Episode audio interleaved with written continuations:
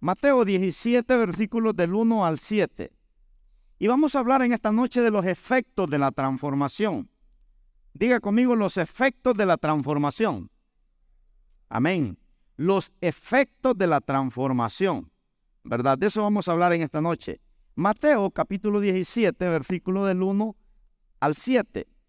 Dice la Biblia, seis días después, Jesús tomó a Pedro, a Jacobo y a Juan, su hermano, y lo llevó aparte a un monte alto y se transfiguró delante de ellos y resplandeció su rostro como el sol y sus vestidos se hicieron blancos como la luz.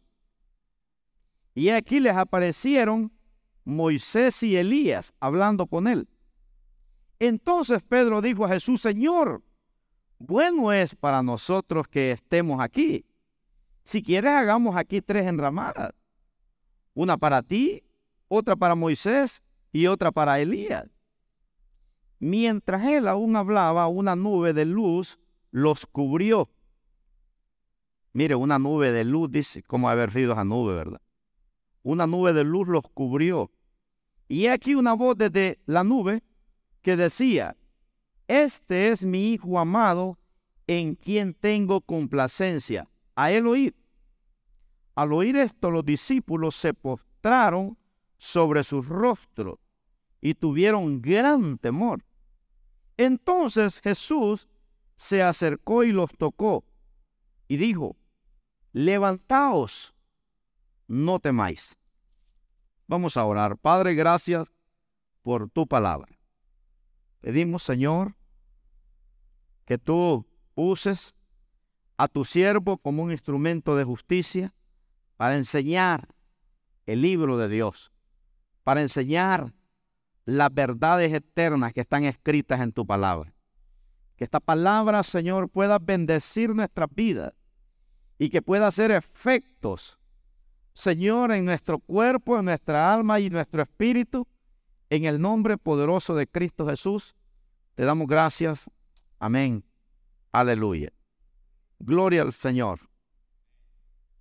Qué hermosa historia esta. Jesús toma tres discípulos, los lleva a un monte alto, ¿verdad? Y se transfigura delante de ellos. En otras palabras, estos hombres vieron a Jesús como Dios. Él les reveló la naturaleza divina. Vieron su belleza, vieron su gloria, vieron su majestad. ¿Se imagina qué lindo? Metámonos en ese papel, hermanos. Hay gente que ha tenido experiencias personales con el Señor, ¿verdad? Y, cuentan, ¿no? Las maravillas que, que es tener esas revelaciones, ¿verdad? Qué hermoso. Decíamos hace 15 días que la belleza externa solo puede reflejar el 7% de belleza a los ojos de Dios. Usted puede quitarse las arrugas, puede ponerse cabello, puede quitarse la panza y quiere, puede poner de pompis, puede poner de pechos. Y hermano, por muy guapo que usted se vea, ¿verdad? O guapa las damas, solo se va a ver el 7% de hermoso o de hermosa a los ojos de Dios.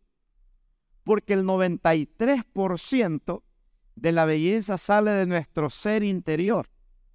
Amén. Así es que Dios no le apantalla un traje con una corbata, un predicador hermoso con una A Dios no le apantalla a él. Solo puedo apantallar a Dios el 7%. Imagínense. Pero la belleza interna que hay dentro de nosotros, es la que apantalla a Dios. Y Jesús los apantalló a los discípulos, ¿verdad? Ellos dijeron, no, Señor, aquí quedémonos, ¿para qué nos vamos a ir para allá abajo?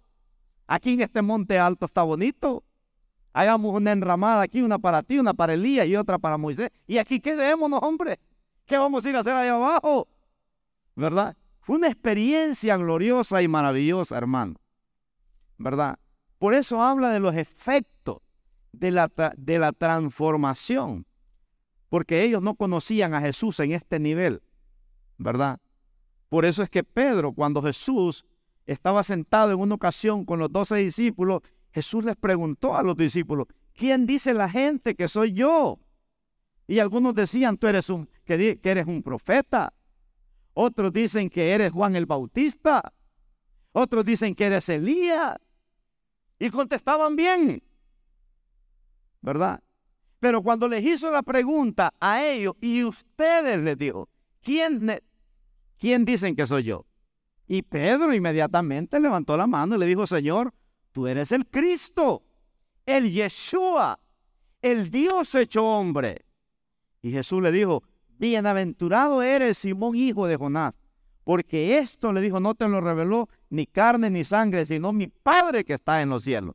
Por primera vez, hermano, ¿verdad? Pedro, imagínese, recibió esa revelación que Jesús no solo era hombre, sino que también era Dios. Así que vamos a hablar de los efectos que hace la transformación en la vida del creyente. Mire que cuando el pecado no, había venido al mundo, este, nosotros éramos bien guapos, pero el pecado nos hizo horrible. El diablo con el pecado nos robó el 93% de la belleza que Dios nos había dado. Porque Dios no nos hizo como el mono a nosotros. Dice que Dios nos hizo, dice, conforme a su imagen y a su semejanza.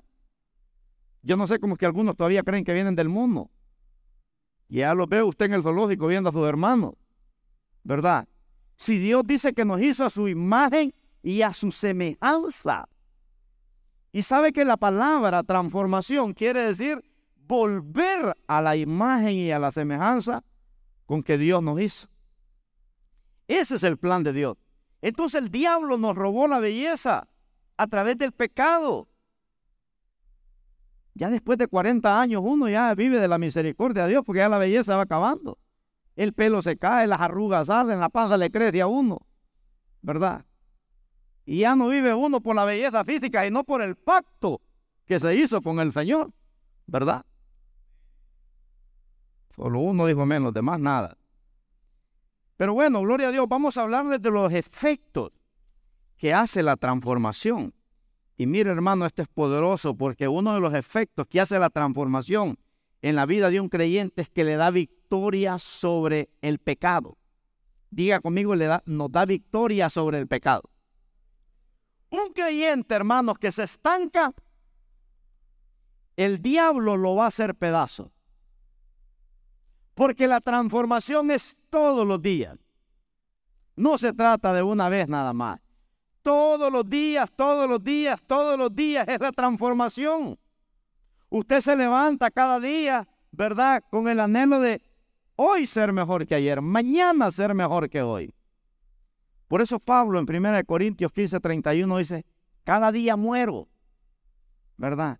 Pero no está hablando de morir, que, que, nos vamos acercando a la muerte, no.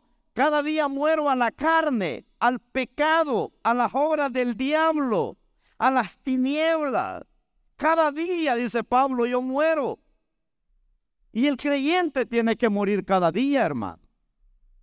Entonces, esto de la transformación es de todos los días. Diga conmigo, es de todos los días.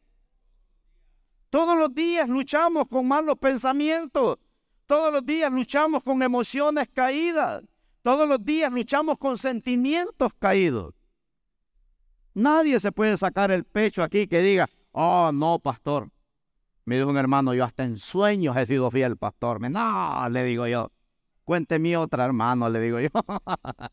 ¿Qué le pasa? Le digo, ahí sí se, la, eh, ahí sí se pasó, le. Hasta en sueños dije que le ha sido. No, hermano. ¿Verdad? Esa sí no se la creí. Pero, pero mire qué lindo, ¿verdad? Que cuando, cuando la transformación hace un efecto en nosotros, nos da victoria sobre el pecado. Amén, hermanos. Mire, mire qué efecto ese, ¿verdad? Que el pecado, dice la Biblia, está a la puerta. Oiga, si el diablo tentó a Jesús siendo Dios, ¿usted cree que usted y yo nos vamos a escapar? No, hermano, ¿verdad? Si a Jesús lo tentó, imagínese nosotros. No nos vamos a escapar. Si en 1 Pedro 5.8 dice que el diablo anda como león rugiente, dice. Buscando, dice. Aquel que anda volando bajo. El domingo hablábamos del aguijón de Pablo, ¿se acuerda? Que Dios le puso un demonio. Ese era el guardaespaldas de Pablo, un demonio. Y Pablo dice, con este demonio al lado todos los días tengo que vivir transformado, porque no me va a pedazos. Y esa es la realidad hoy en día. Usted no ve demonio con los ojos físicos, pero dígale a Dios que le dé ojos espirituales. No va a haber uno, va a haber una legión que lo siguen. Pero también va a haber un ángel con una espada desenvainada que camina con usted a su lado, que no lo puede tocar, cuando nosotros decidimos vivir transformados. Entonces dice aquí que el primer efecto que Dios hace es, ¿verdad? Que nos da victoria sobre el pecado. David en el Salmo 119, versículo 45, mire cómo vivía este hombre. En el Salmo 119, versículo 45, dice David, y andaré en libertad. ¿Cómo va a caminar David? En libertad. ¿Por qué dice? Porque busqué tus mandamientos. David caminaba transformado todos los días porque busqué, dice, tus mandamientos. Andaré. Está hablando de un presente continuo.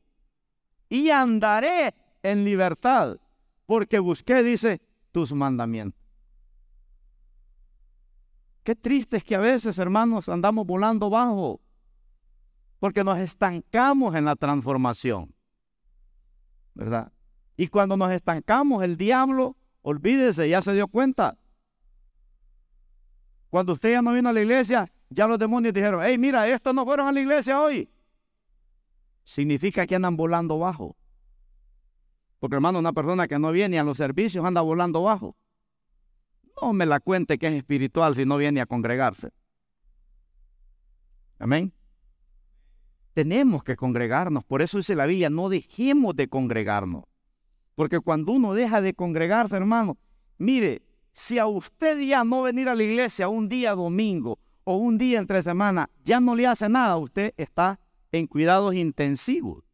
Usted le urge ir al olivio espiritual para que el Señor le ponga una dosis de hambre espiritual.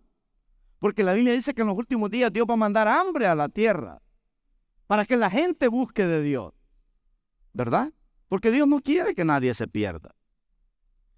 En Eclesiastés capítulo 7, versículo 29, el gran sabio Salomón dice, una cosa he hallado y lo que he encontrado es esto, dice que Dios hizo al hombre perfecto, pero el hombre, dice, buscó muchas perversiones.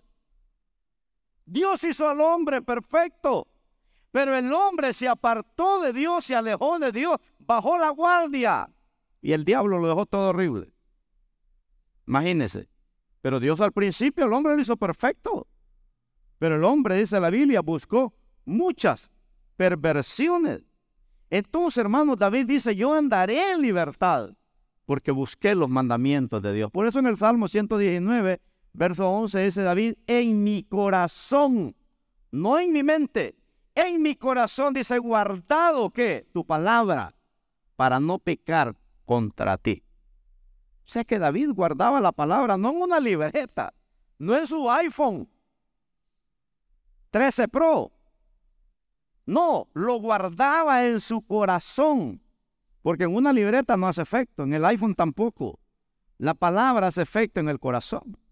¿Verdad? Por eso dice el Salmo 119, versículo 9, dice, ¿con qué limpiará el joven su camino? Con guardar la palabra. Entonces cuando uno guarda la palabra en el corazón, hermano, ella te gobierna. ¿Verdad? Ella te bendice. Ella te dirige. Es la brújula que te guía cada día de la manera como hablas, cómo piensas, cómo actúas. Es la palabra de Dios la que gobierna nuestros corazones en Cristo Jesús. Por eso tenemos que llenarnos de la palabra, ¿verdad? Entonces, ¿qué efectos los que el Señor hace? Una cosa es vivir en la salvación, hermano, es recibir la salvación. Una cosa es recibir la salvación, pero otra cosa es vivir la salvación. Algunos recibieron la salvación, pero no viven en la salvación. Y eso es peligroso. porque el que es transformado vive en la salvación. Una cosa es recibir a Cristo, otra cosa es seguir a Cristo. Hay gente que ha recibido a Cristo, pero no siguen a Cristo. Y hay un corito que dice, decidido seguir a Cristo. Jesús dijo, mis ovejas oyen mi voz. Yo las conozco, dijo, y me siguen. ¿Verdad? Yo las conozco y me siguen. Una cosa es tener vida eterna, otra cosa es vivir en ella. ¿Verdad? Es vivir en ella. Buscamos a veces más los milagros que la transformación. Y eso es peligroso, ¿verdad? Buscamos a veces más eh, la fama que la transformación. Y eso es peligroso. Buscamos a veces más el emocionalismo, hermanos, que la transformación. Y eso también es peligroso. Por eso el Señor, ¿verdad?, nos enseña y nos bendice aquí a través de la palabra. Que los efectos que hace la palabra, la transformación en un creyente es poderosa. Entonces me da victoria, diga conmigo, me da victoria sobre el pecado. Amén. La segunda cosa que hace la transformación es que impacta mi crecimiento espiritual. Hay un crecimiento espiritual. Usted admira que era hermano y dice, pero este brother, ¿verdad? No tiene mucho tiempo y ya anda echando fuera demonios. Ya predica en las calles. Ya sirve en la iglesia. Y apenas ha comenzado a servir al Señor, no tiene ni un año. Hay un crecimiento impactante. Hermanos, cuando uno crece, ¿verdad? Es fácil saber cuando uno está estancado, no quiere hacer nada para el Señor. Pero cuando uno sirve al Señor, hermano, wow. En el libro de Daniel, capítulo 2, versículo 21. Mire lo que hace la transformación cuando hay crecimiento espiritual. Y aquí nos, nos da testimonio de un joven llamado Daniel. En Daniel 2, verso 21. Mire este pasaje dice, Él muda los tiempos, dice Daniel, hablando de Dios, y las edades. Quita reyes, pone reyes. Da la sabiduría a los sabios y a la ciencia, dice, a los entendidos. Y Él revela lo profundo, dice, y lo escondido, y conoce lo que está en tinieblas, y con Él mora la luz.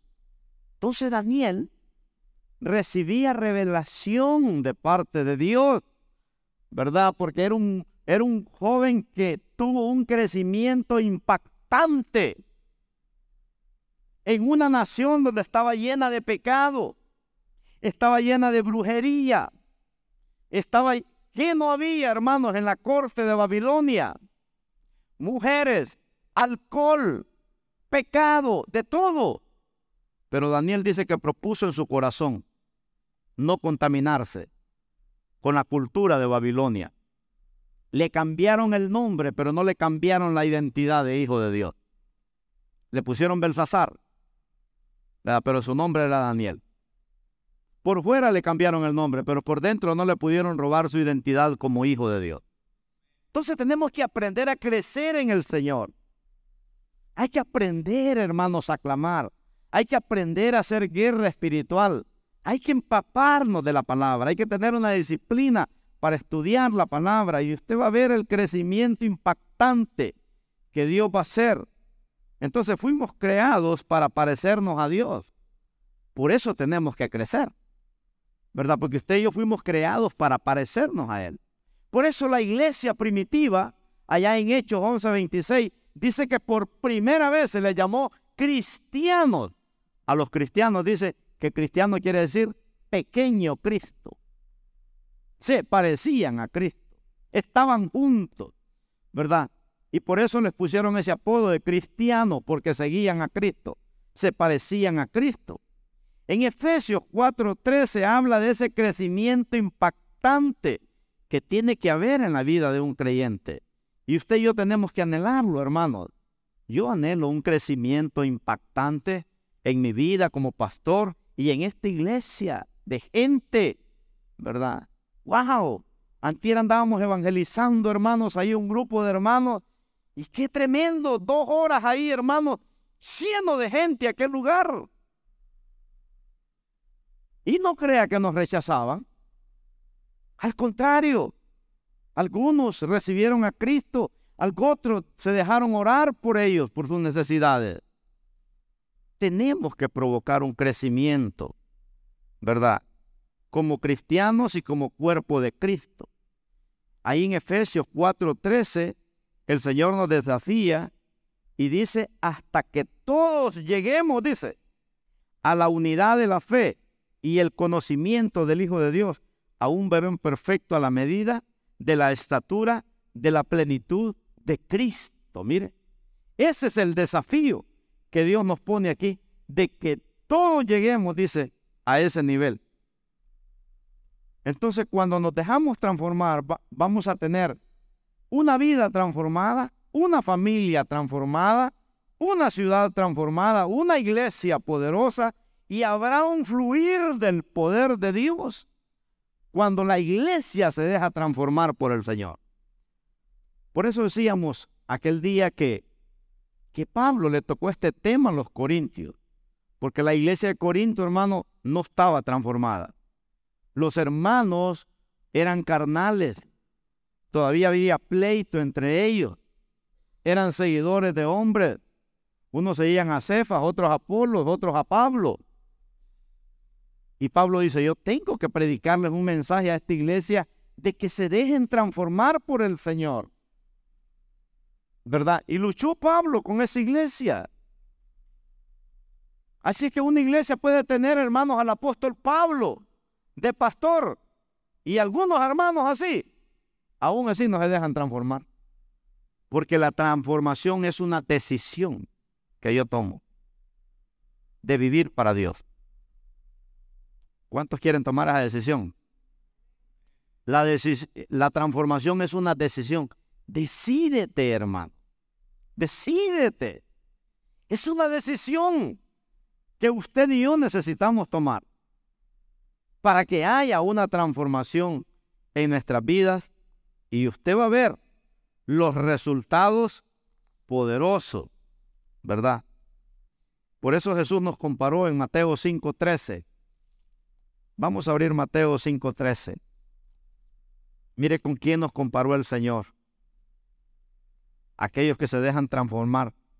Jesús dijo, vosotros sois la sal de la tierra, pero si la sal se desvaneciere, ¿con qué será salada? No sirve más para nada, sino para ser echada afuera y hollada por los hombres. Vosotros sois la luz del mundo. Una ciudad asentada sobre un monte no se puede esconder ni se enciende una luz y se pone debajo de un almud, sino sobre el candelero y alumbra a todos los que están, dice, en casa. Mire qué tremendo, cómo el Señor, ¿verdad? Agarra estas dos figuras que son, eran muy importantes en aquel entonces.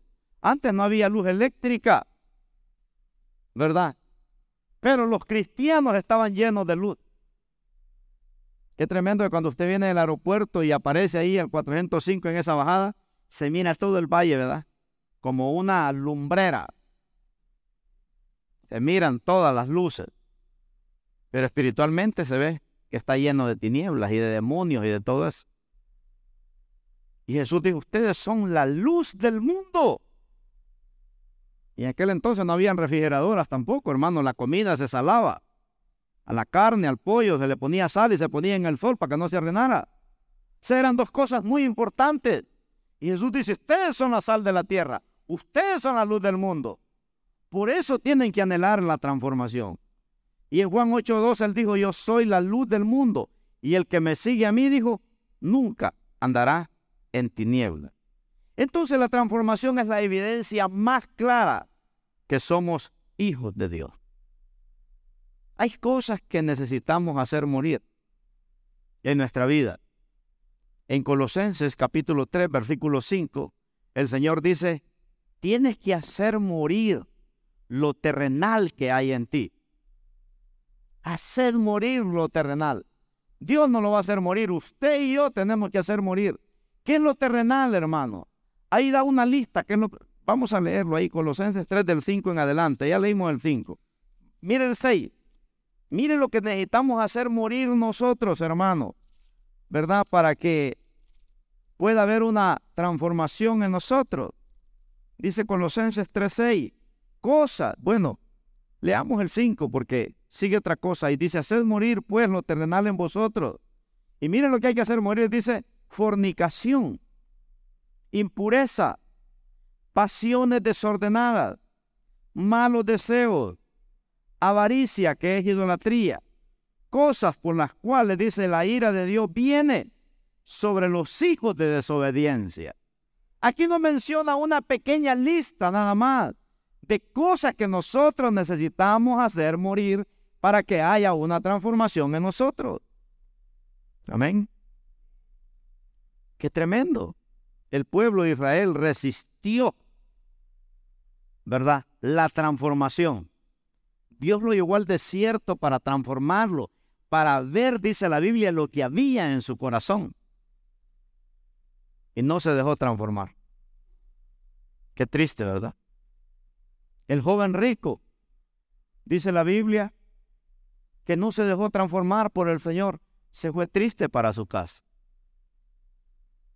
Y qué triste, hermanos, que hay hermanos que van a pasar por aquí, que van a ser mejor que ya los que tienen años de estar. Porque a veces nos resistimos a la transformación que Dios quiere hacer en nosotros. Tenemos que anhelarla. La transformación de Dios es necesaria. Día conmigo es necesaria. La transformación de Dios es necesaria en nuestras vidas. Muy necesaria. Jesús le dijo a Nicodemo, si no nace de nuevo, le dijo, no puedes ver el reino de Dios. No se puede, hermano. Si no nace de nuevo, le dijo, no puedes ver el reino de Dios.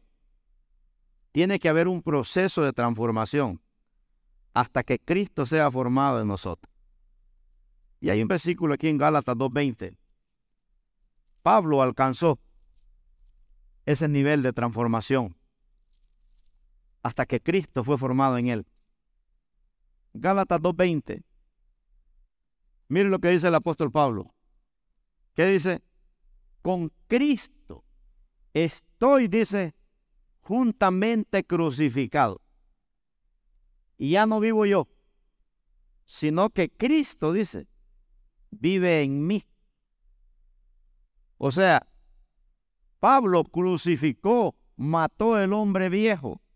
Y por eso dice ahí, y lo que ahora vivo en la carne, dice, lo vivo en la fe del Hijo de Dios, el cual me amó y se entregó, dice, a sí mismo por mí. Qué tremendo que pudiéramos decir en esta noche, ¿verdad? Con Cristo estoy crucificado. El mundo ya no me puede atrapar los entretenimientos del mundo ya no me pueden. La gente ahorita está loca comprando el gordo, el loto ese. Porque hay más de mil millones, hermanos, que se pueden ganar. Y qué tremendo, ¿verdad? Que hay un 40 mil por ciento de que usted le pegue al, gordo. A quien va a engordar a, esos demonios, ¿verdad? que manejan ese sistema corrupto.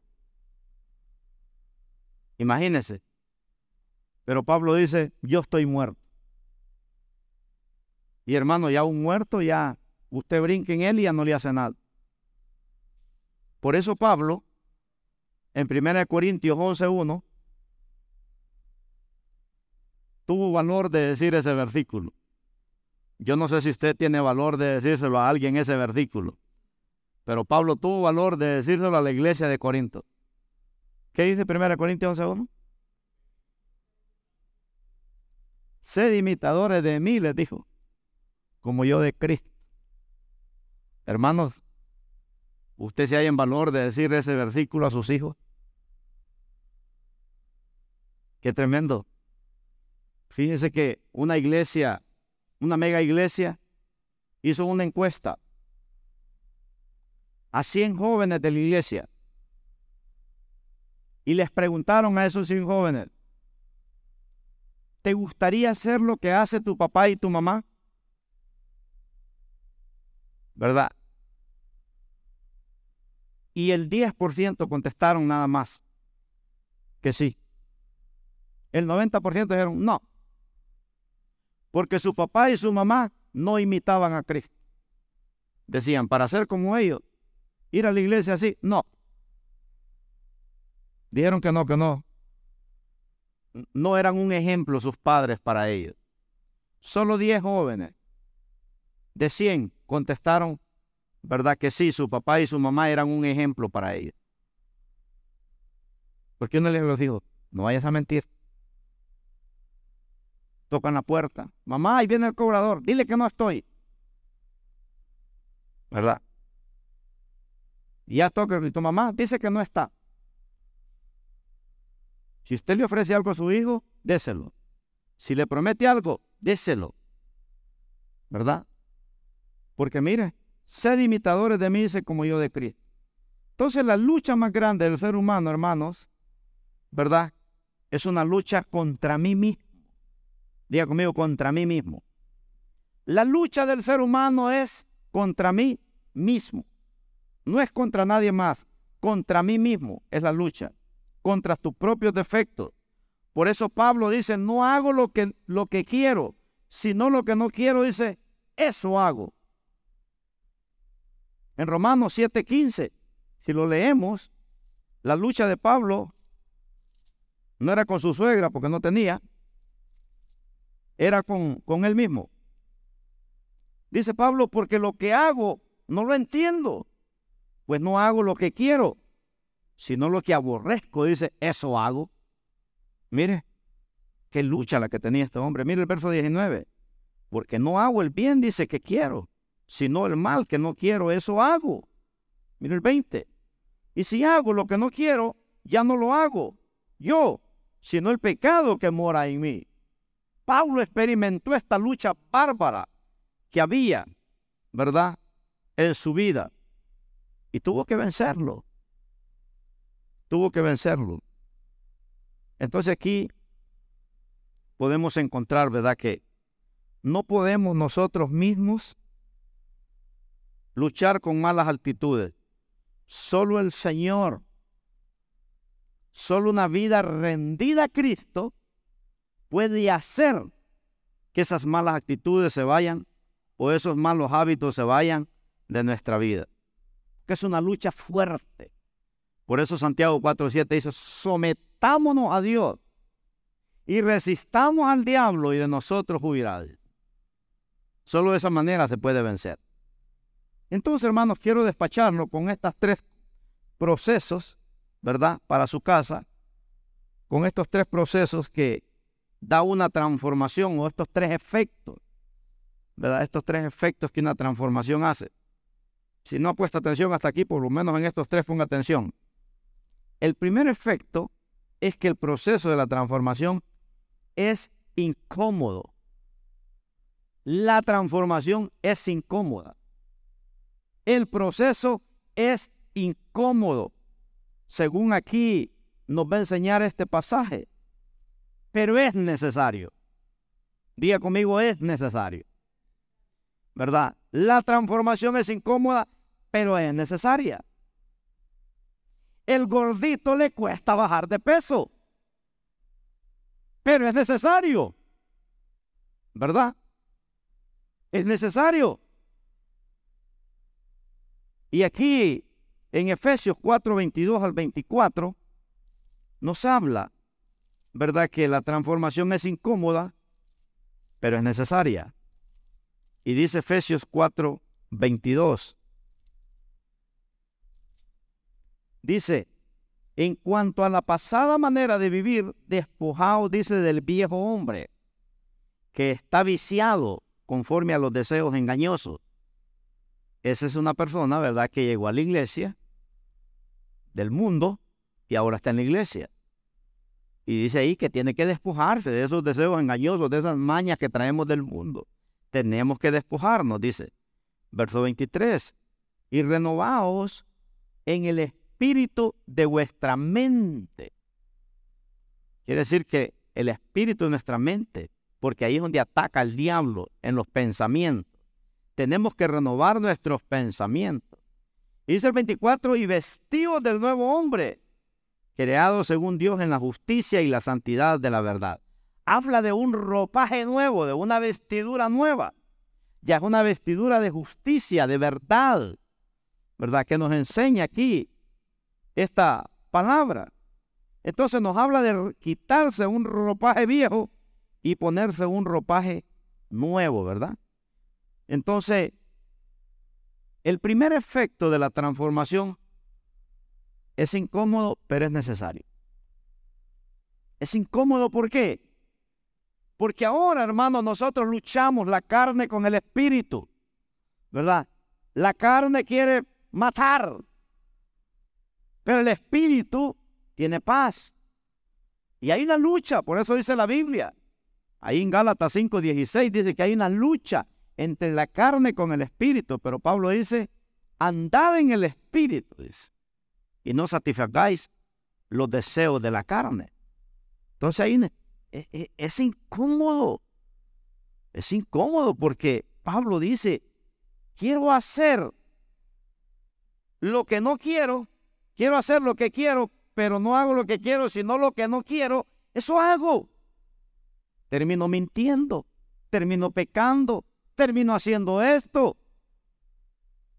Por eso es necesaria la transformación. Segundo efecto, ¿verdad? Es doloroso, pero es impactante. La transformación es dolorosa, pero es impactante, ¿verdad? Es impactante. ¿Por qué? Porque es una decisión que toma cada ser humano. Te va a llevar a algo bueno. Dios te va a bendecir. Dios te va a empoderar. Dios te va a usar. Entonces doloroso, pero es impactante. Porque Dios no va a usar al cristiano perfecto, porque no lo va a hallar. Dios va a usar al cristiano, ¿verdad? que esté más transformado. Por eso cuando transformó al apóstol Pablo, le dijo a Ananías, ve a Damasco, a la calle derecha, y pon las manos sobre un hombre que yo lo he dejado ciego por tres días. Pon las manos sobre él y que reciba la vista, porque instrumento escogido, dijo, me es este para llevar mi nombre a los reyes de la tierra. Pablo fue escogido para evangelizar a los presidentes y a los reyes de la tierra. Qué tremendo. Entonces es doloroso, pero es impactante. Los gobernantes de Jerusalén, hermano, se quedaban con la bocota abierta cuando miraban a los apóstoles, fluyendo en señales, en maravillas y en prodigios. Y ellos mismos decían, pero estos son del burgo. ¿De dónde tienen esta autoridad? Vamos a intimidarlos. Y lo llamaron a corte. Les dijeron, si ustedes vuelven a andar hablando de ese nombre Jesús, los vamos a meter a la cárcel. Pedro se paró y les dijo, bueno, es necesario que obedezcamos primeramente a Dios antes que a los hombres, porque las leyes de ustedes están corruptas.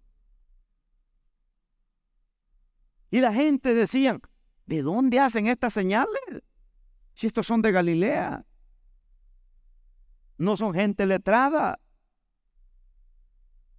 O sea, la transformación fue dolorosa, pero fue impactante. En 2 de Corintios 4, 17 nos enseña ahí.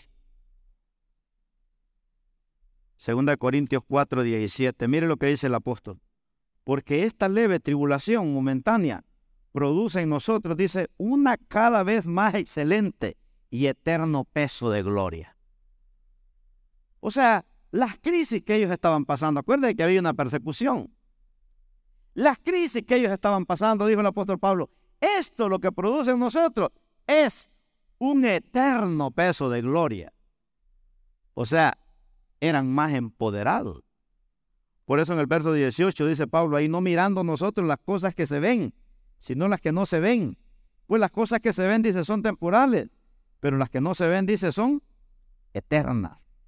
Mire qué bonito, hermanos, esto, ¿verdad? Entonces, número uno, el proceso de la transformación es incómodo, pero necesario. Número dos, es doloroso, pero es impactante. ¿Verdad? Es impactante. Y por último, número tres, la transformación requiere disciplina, pero da carácter. Amén. Para ser transformado, hermano, necesitamos disciplina. Venir a la iglesia es una disciplina. Orar es una disciplina. Leer la Biblia es una disciplina.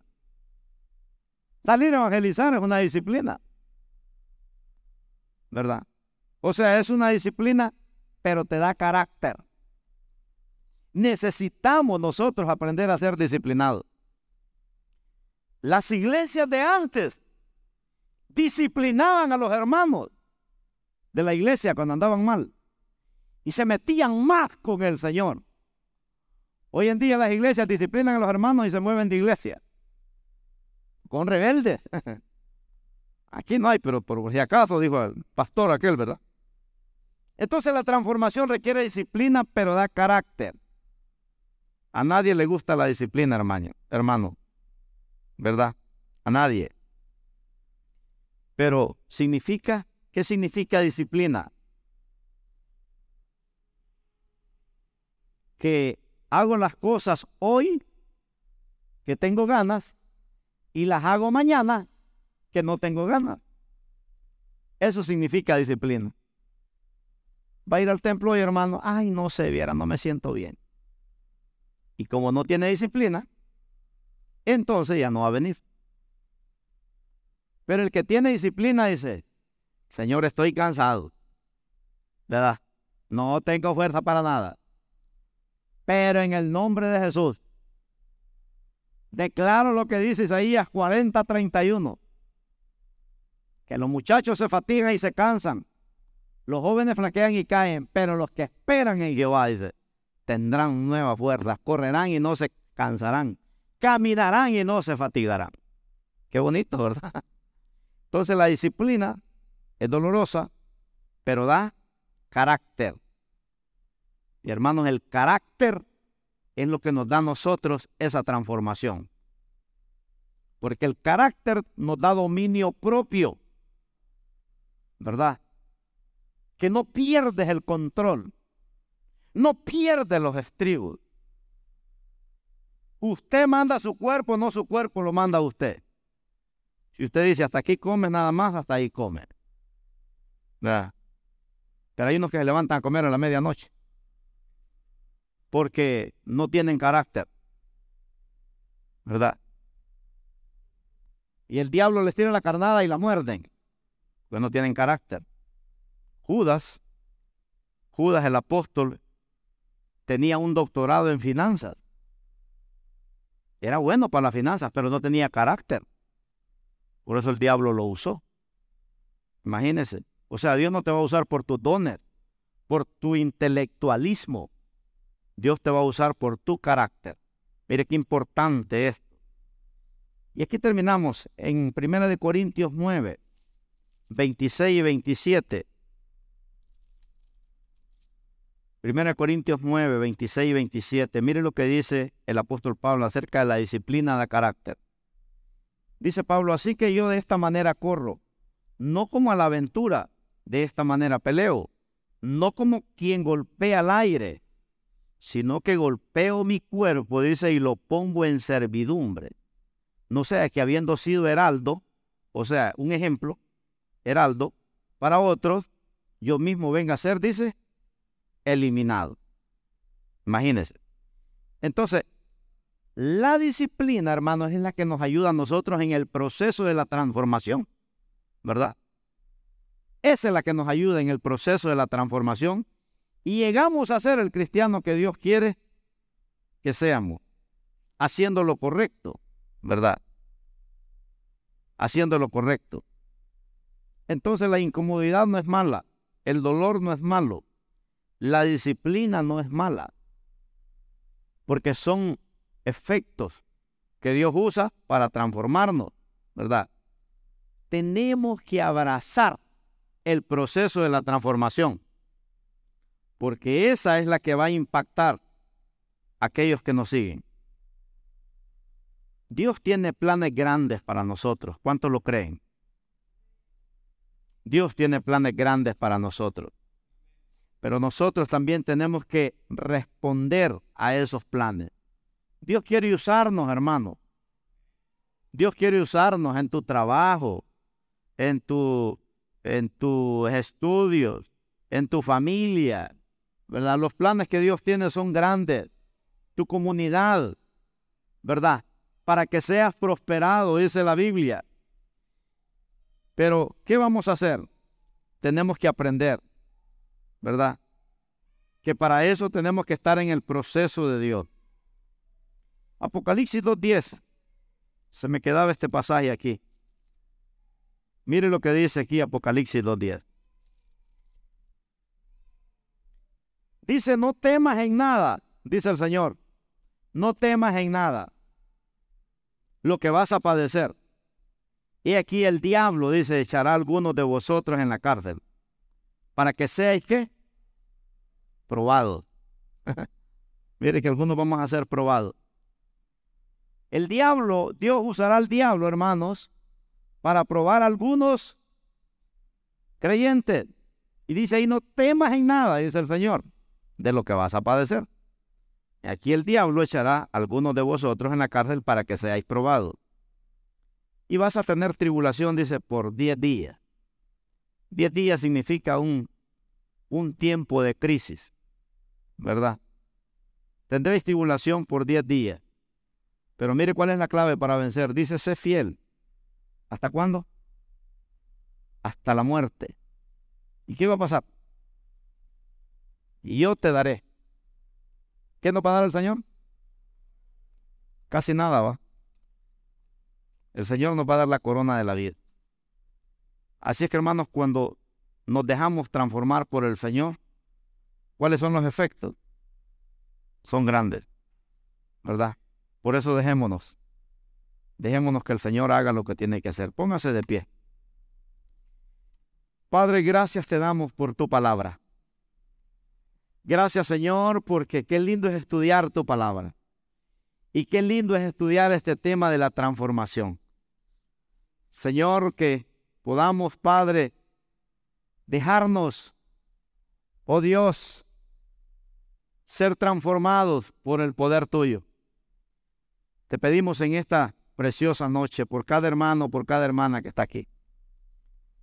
Señor, que bienaventurados aquellos, Padre, que ponemos atención para escuchar tu palabra.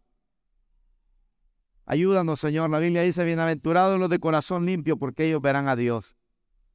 Despierte esa hambre en nosotros, Padre, de estudiar tu palabra cada jueves, cada domingo que estamos acá. Sabemos, Señor, que los planes que tú tienes para nosotros son enormes, son gigantes, son grandes. Sabemos, Señor, que no hay transformación hablando humanamente, solo tú puedes transformar a un matrimonio, a una familia, a unos hijos, a una nación, solo tú puedes transformarnos. Oh Dios, y es lo que anhelamos cada uno de nosotros. En esta preciosa noche, bendigo la vida de cada hermano, cada hermana que está aquí, Señor. Que es una muestra de que tenemos hambre de ti. Es una muestra, Señor, que queremos vivir en el temor tuyo. Guárdanos en el hueco de tu mano, Señor, y que podamos vivir bajo ese poder sobrenatural. Ayúdanos, Dios, a tener disciplina, porque la disciplina va a producir carácter. Ayúdanos, Señor, a tener transformación. Será incómoda, pero será, Señor, impactante, Padre, porque nos vamos a parecer a ti. En el nombre poderoso de Cristo Jesús, te damos a ti la gloria, a ti la honra. Amén. Aleluya.